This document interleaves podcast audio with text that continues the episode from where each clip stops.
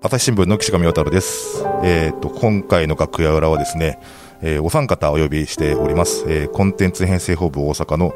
えー隅田康人さん。よろしくお願いします。はい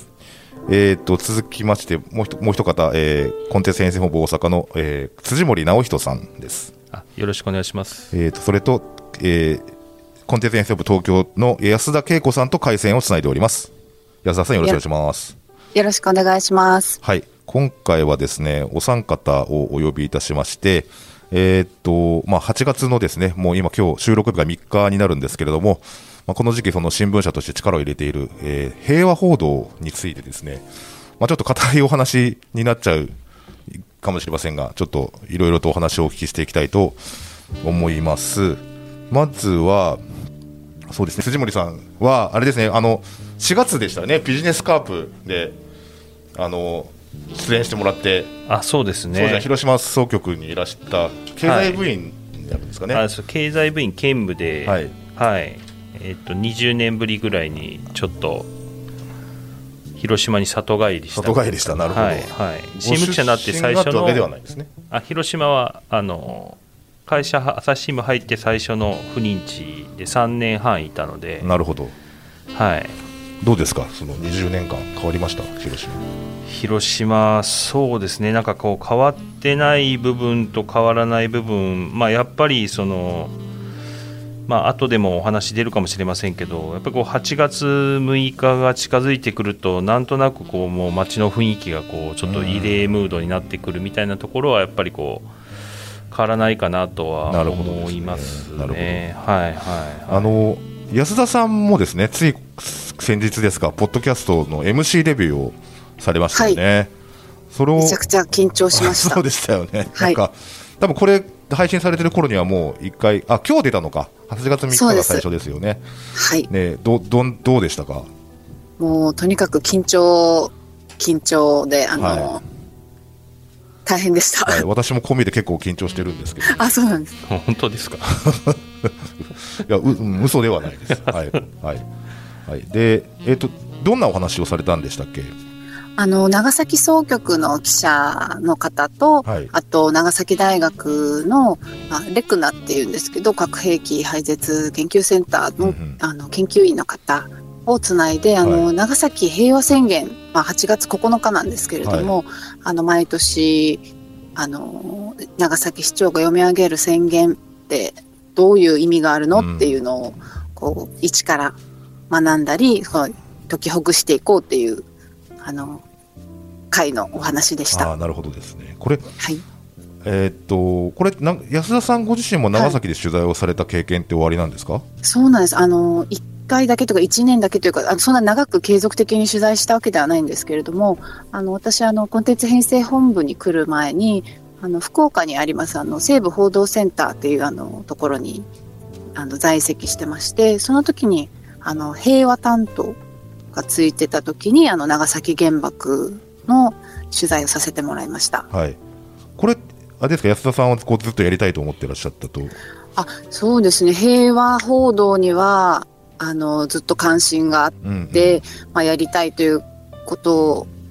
はあのずっとまあ希望はしてました。あそうなんですね、はい。そのやっぱり長崎も8月になると雰囲気って変わるもんなんでしょうか？そうです。私はもう出張みたいな感じでずっとあのー福岡と行き来してたんであれなんですけどただ初めて式典に私も参加したんですがやっぱりあの場のあの雰囲気っていうのはあのなかなか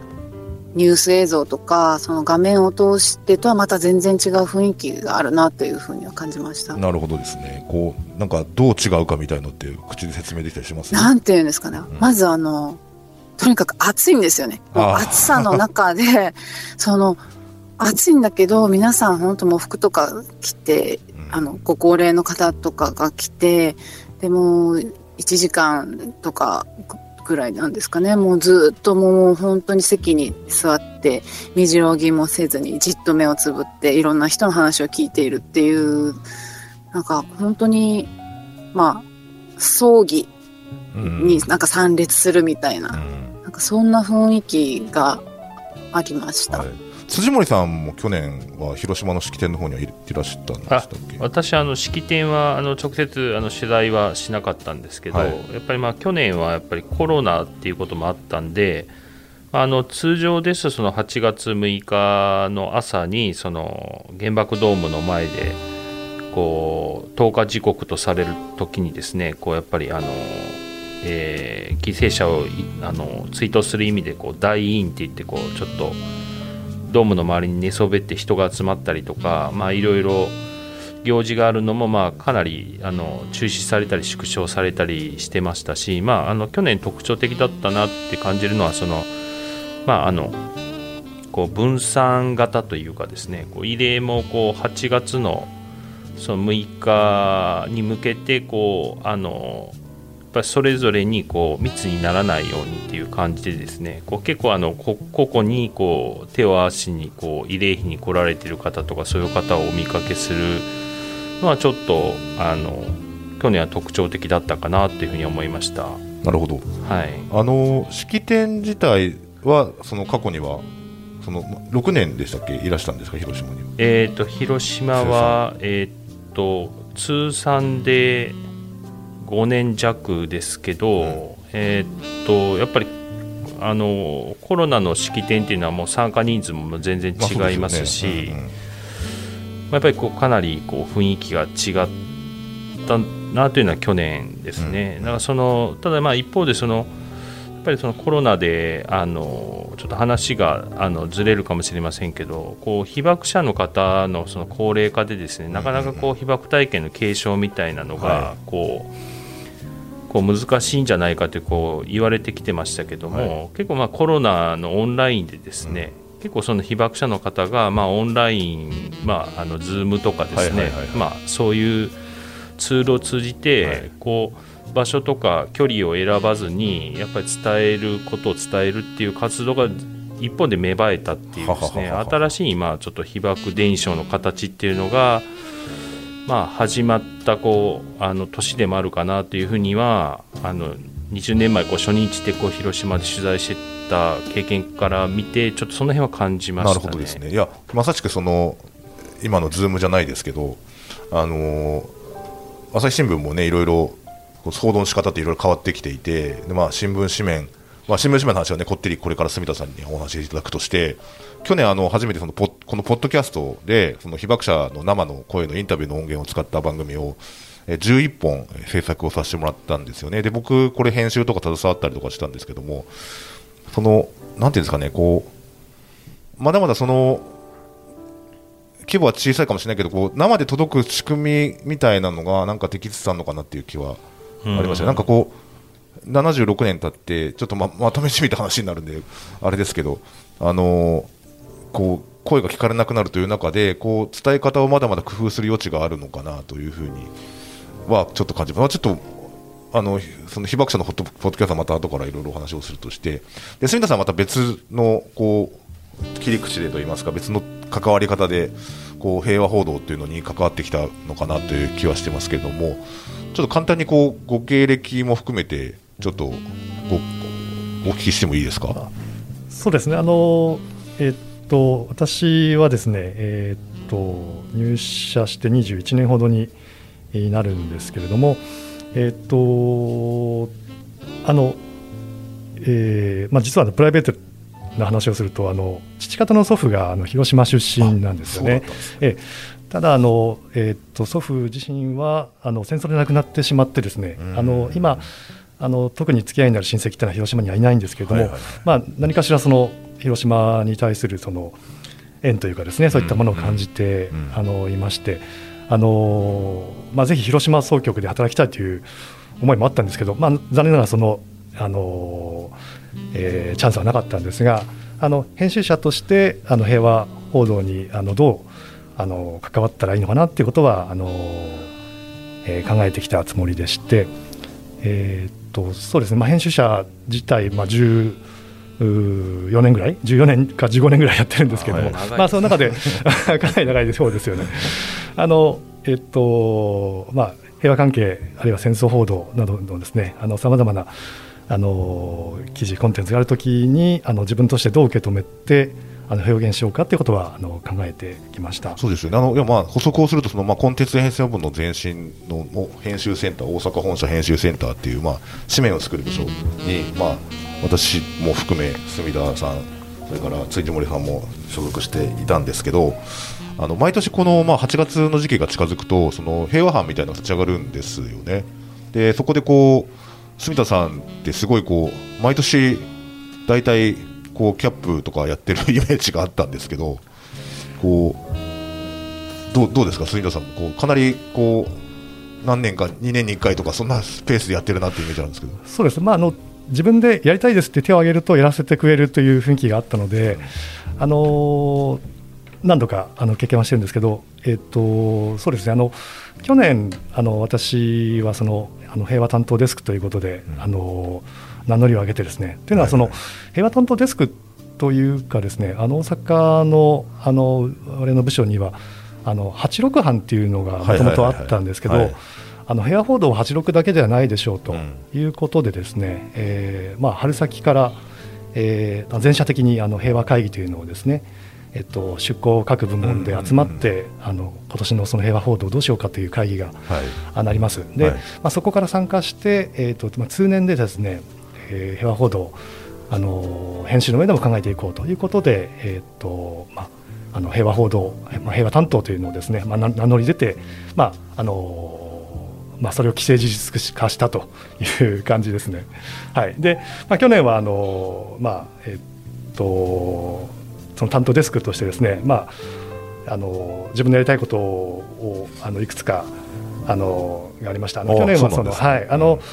えっとまあ、戦後75年で被爆75年ということもありましたので、はい、えー、その、えーまあ、社会部やですねあの広島総局長崎総局の記者たちとあの連絡を取って、えーまあ、特殊紙面ですとか、えー、と8月6日の当日紙面どうしようかというものを、あのー、結構準備してですね、うん、えー、まあ、心血を注いでというかあの多分あのチーム員はみんなあの僕のこと恨んでるかもしれませんけど あの、はい、あの自分の中ではあのいいあの紙面コンテンツができたなと思っています。はい、またそれはあのおいおいお話しようと思います。はい、はい、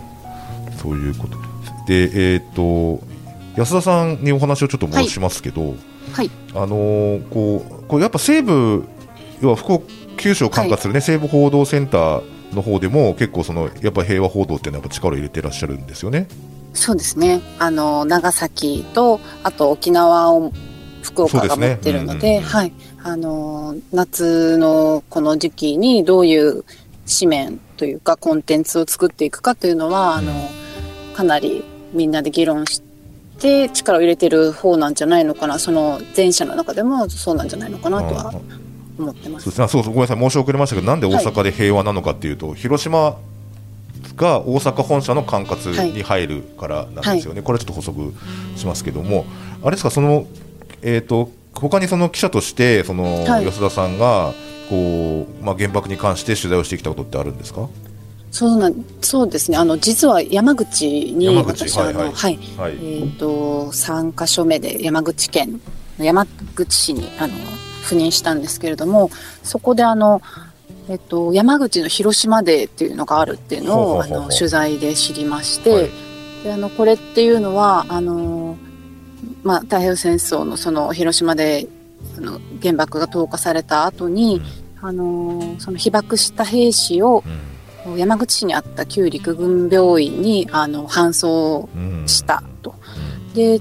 あのその亡くなったった兵士たちをこう、まあ、埋葬したんだっていうのが、うん、えっ、と70年代になってからだと思うんですけれども、はいはいはい、その市役所の方当時市役所に勤めてた方がそういう証言をされて、まあ、実はあの自分はあの戦争があった時にこういうあのことをしたというかこういう現現場を見たのかちょっとごめんなさい定かじゃないんですけどそれであの70年代になって初めてその陸軍病院の跡地を掘り起こしてみたら、まあ、ご遺体があの十何体か出てきたというのがあってでその日にその慰霊祭を開くようになってそれが山口の広島デーと呼ばれる日になったということなんですけれども。はい。でなんか実はその時にあの取材した時に調べたら、うん、あの被爆者手帳を持つ人というのがその人口比で見ると山口は当時はその広島長崎について全国で3番目に多いっていうことがあってなんかあの山口で原爆の取材をするとは私はちょっと当時は想像してなかったので、はい、なんかやっぱりその広島とか長崎で起きたのは起きたんだけれども影響っていうのはもう全然そこから離れたところでもたくさんいろんなことが起きてたんだなっていうのを実感した取材でした。なるほどですね。これ山口にこうやっぱこう、はい。被爆をして、まあ、避難をしてきた人たちが多かったということなんでしょうかね。そうですね、多分隣接してるので、うん、あのまあ、例えば、なんですかね、あの動員、学徒動員されたりとか、もしかしたらその、えっとまあ、近くに搬送されてきた人たちも多いということなのかもしれないんですけれども、ちょっとごめんなさい、背景は。あなるほど。はい、確かにあの山口確かにあのあそうか。元々山口にいらっしゃった方でこう広島にその、まあ、動員される、軍の施設とかね、いっぱいありますもんね、ね。まあ、岩国とかがね、うん、そうですね、岩国、はい、ね、僕も昔あの、広島初日いた時にあに取材したんですけど、あの鉄道で結構被爆された方が遠方に運ばれてるんですよね。で一方でその鉄道に乗ってあの看護師さんとかお医者さんが広島市内に、まあ、入試被爆っていうんですけども被爆したりしてて、はい、で山陽本線とか芸備線とかは,、はいはいはい、あの被爆して数日後に動いてるんで、うんうんうん、まあ、そういうあの市内で、まあ、あの被爆されたりとか、まあ怪我をされた方が、まあ鉄道なりあるいはあの結構車両はもう爆風とかでかなりやられてるんでですね、まあ、鉄道とかそういうので運ばれた可能性があるのかなと思って今安田さんの話聞いて。そうです。岩国の方とかで話を聞くと、やっぱりその被爆、まあ、原爆投下から数日ぐらいかけて、こうなんか手押し車で、あの、家族が戻ってきたっていう話があったりとかするので、やっぱそういうことなんですかね、近くなのでという。はいそうなんですね。だそういった意味で言うとそのなんかこういやその被団協ね被爆者団体連絡協議会ですか。自体はこう結構全国的な組織っていうことはやっぱりその全国に被爆者の皆さんっていらっしゃるっていうことなんですよね。まあそうですね、やっぱり広島はこう軍都だったんで、うん。やっぱりいろんなところからその、まあ、来られてる方もおられたでしょうし、うん、まあ結構そのやっぱりあの戦前、まあ、広島っていうのは非常にこう、まあ、戦後もそうですけど、まあ、一大経済都市ではあったんで、うんうんはい、まあ、なので、まあ、いろんなところからやっぱりいろんな方が集まられた側面というのは、まあ、あるのかなとい。うふうには思いますね、はいはい、その、去年のその被爆者の声の中でその名古屋にいらっしゃった方がその三菱かなんかの工場に動員されたのが当時中学生動員されていてであのそうそうそれで被爆された方みたいな方も確かいらっしゃったかなと思うんですけども、うん、そうですよね。あの、まあ、港もねありましたしそのそういった意味で言うとそのこうなんていうんですかねこうそういうこう意味でのこう被爆者の方っていうのもやっぱりたくさんいらっしゃる。まあそうですね、まあ、広島総局は毎年あの、まあ、広島鍵盤向けにあの、まあ、岸上さんさっきおっしゃったその8月6日のあの式典にですねあの各県の遺族代表っていうのが、まあ、参加されるんですけども、まあ、その遺族代表で来られる方、まあ、去年はそのコロナでちょっと参加される方も若干少なかったんですけど、はい、まあ、そういう方にその、まあ、被爆された方のあの、えー、っとまあ、あの子孫の方ですね、うんうん、とかまあ、娘さんとか息子さんとかあるいはまあもうさらにお孫さんとかですね、うん、そういう方もおられますけども、まあ、そういう方に、まあ、あのこう被爆で亡くなられた方のそのエピソードみたいなのを聞いて、まあ、紙面でとか、まあ、デジタルでも紹介したりっていうようなことをやったりとかですね、はいはい、結構やっぱりそのそういう取材をしていると、はい、まああのこう被爆体験をお持ちの方っていうのは全国いろんなところにやっぱりおられるおられるっていうのは感じます。よね。うんうん、はい。あの住田さんのまあこのおじいさんにあたるんですかね、その広島の方で、でってことはお、お父さんはその広島で育ったっていうことではないんですか？あうちのですね祖父は、うん。あのまあ、広島出身で、まあ、ひおじいさん、あのお曽祖父はあの軍人だったんですけど、うんうんうん。あのえーっとその息子であるそのの私の祖父はですね、どうもあの商売がしたかったみたいで、はいはい。あのーえーっと広島出身なんですが、えーっと20代で小田原に出てきてですね、はい。小田原で運送業などやっていたんですけど、はい。まあ、それで、えーっとうちの、えー祖母と、えーまあ、出会ってはい結婚してと。まああのはいあのなので、えーっと、えーっと、ごめん、なんだっけ、そのそうだからそのそう広島にこうゆかりが終わりだということだったんあで、ええごめんなさいあそ。のそのひ被爆の当時っていうのはどんなんかそうあったのかなっていう。あそうなんです。あの実はその後ですね、あのまあ一旗あげるのか何かあの満州にあのうちの祖父母がですね、行って、まあ僕の父もあの私の父も満州生まれなんですけどあのなのであの被爆の体験自体はまああのしてないですね。はい。まあまたその満州の話などももしかしたら出てくるかもしれあないですけど、あのまあ大変な思いであの日本に帰ってきたということは聞いています。あそうですよね、はい。あのそうですよね、そのそう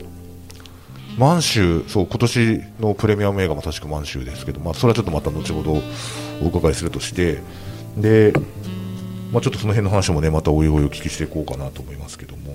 そのどうですか、そのやっぱこう、えーとまあ、86班改め平和あ関係のこう報道をずっとやってらした住田さんからお聞きになって今のおような、ね、お話をいろいろお聞きになってこう例えばこう印象に残ってる何年にこんなのやったとかっていうのももしあればお聞きできたらなと思うんですけど。そうですね、あの今、手元に持ってきた紙面がありましてあのお見せできないのが恐縮なんですけど、あのえー、と2015年の8月6日の夕刊の紙面ですね、はいはい。大阪本社版なんですけど、あはいはいはい、はい、でこの年、実はですね私はあの高校野球班あの当時の編集センターのはい。高校野球班キャップというのをやっていまして、はいはいはいでこの年があの高校野球100年にあたる年でした、はいはい。えー、と2015年ですね。はいはい。あの100回大会じゃなくて100年なんそうですね。途中あの戦争で中断があるそうなんです、はい、何回か中断がありまして、えーっと1915年に始まった大会の100年ということで2015年、うん。でこの年はあのお分かりの通り、えーっと原爆投下70年ということでですね。まあ朝日新聞の主催である高校野球100年が夕刊の頭なのか、えーあごめんなさい、その前にあれですね、8月6日にその高校野球が開幕開幕をしたんですよ。朝からあの球児たちがあうん。の球場に、甲子園に並んでですね、入場行進をするという、その、えーニュースとですね、はい。えー8月6日の、え原爆とか70年の、この式典のですねニュースをどちらをはい。大きく扱うのかということでですね、大変な議論が ありましてですね、夕刊 一面収まりきらないよねということになりまして、うんうんうん。結局はどうしたかというと大阪本社版ですけれども、はいえーこれ裏連番っていうらしいんですけれどももうテレビ欄はですねもう中の方に持ってきちゃって、うんうんうん。もうテレビ欄まではみ出した、はい。えーですから通常の、えー、と1つの面じゃなくて2つの面をはいはい。フロントに、え1つの面として扱って、はい。えーまあ、表側に見えるところには、うん。えーこれはですねどちらかと言いますと広どっちですか？島の、はい、広島原爆とかあ広島を70年の方を表側に持ってきたと。はいはいで、えっと、裏側で裏側なんですけれども、うん。ちょっと表にも、えー見えるような、はい。えーう裏側から表にはみ出てくるような形で、はいはいはい。えー球児たちの入場行進を大きく写真に扱うというですね、はい。はい。まあ、こんなあの扱い方をしたっていうのがありましてですね。あはい、あなのですごいスペシャルな感じですよねこう今見ると。そうですね、はい。あのーこれあのチーム員の、あのーですね、えーと伊藤浩平さん、今、はい。東京に、はい。あの 一緒に仕事してますけれども、あの彼が本当にあの熱心に考えてくれて、ですね、うん。えーまあまあ、いろんなそのダミー紙面というんですかね、はい。あの当日までに、えーどうすればいい形になるかとのというのを考えてもらって、はい。えーまあ、準備したというのがあります。そうですか。いやまさしくねそれ僕も思い出したのがその次の年がその8月6日がリオオリンピックの開幕だったんですよ。あ2016年ですそうね。そうそうそう。あなるほど。でその日は僕やったんですよ。あどうしたんでしたっけ？その時も裏連番あ同じことやりましたね。ででその時のやり方を、はいはいええその伊藤さんにお聞きして、やったなっていうのを今ちょっと思い出しましたなるっていう話ほど、なので、そうか、あのまあ、もちろんその、えー、70年とか75年とかですね、節目の年っていうのは大事ですけれども、まあ、それ以上にやっぱり原爆投下の日っていうのは、まあ、特に大阪本社管内ではあの大事にしているはい。話ですよね。はい、そうですよ。なんかそそれほどこうやっぱり大事にしていかなければならないっていうのはこうやっぱりこう僕僕らもねその今新聞社の中に戦争を経験した人って、ね、誰一人いないはずなんですけどもこうやっぱりそれでもこう伝えていかなければならないっていうこう DNA みたいなのってすごいこうありますよね。こうなんて言うんだろう。その辺どうどうですか、杉野さん、うまくちょっとまとめてもらえますか？そうですね、あのまあ、あの平和報道とか戦争報道っていうのをどう、その皆さんにお伝えするかっていうのは、まあ、あのとても難しい課題ですよね。あの年が経てば経つほど、えー直接体験をした方が減っていって、でえー記憶がどんどん曖昧になっていく中で、えーやはりその、まあ、新聞で言えばその、えー活字として形に残るものをいかに、えー残していくのかと。で、えーやはりそのなんでしょうね。あの、まあ、そもそもその戦後のその朝日新聞自体があの戦争期のですね、えーまあ、報道の反省に立って、始まったということがありますのでそね。はい、そこは多くの、あの記者であったりその、まあ、社内の、あの仲間たちがですね、あのやはりその戦争というのをどう、えーなくしていくのかなくしていけるのか、まあ、そういったことを考えながら日々仕事をしていると思います。えーですから、まあ、この日だけこの時期だけっていうことじゃなくてですね、あのーまあ、多くの方に目目に留まる読んでいただける、えー共感していただけるものを、あのーまあ、もういろんな形でですね、あのー伝えようということをあのしているんだと思います。はい、そんな感じで、ちょっとまあ、まだまだお話をお聞きしたいところですけども、一旦ここではい、引き取らせてもらって、またちょっと原爆の話、まだまだありますんで、あの次回に引き続き、えー伺いたいと思います。えーまずは、理解してくれるまで。ありがとうございましたありがとうございましたありがとうございました。朝日新聞ポッドキャスト楽屋裏ではリスナーの皆様からトークテーマも募集しています。ハッシュタグ朝日新聞ポッドキャストでつぶやいてください。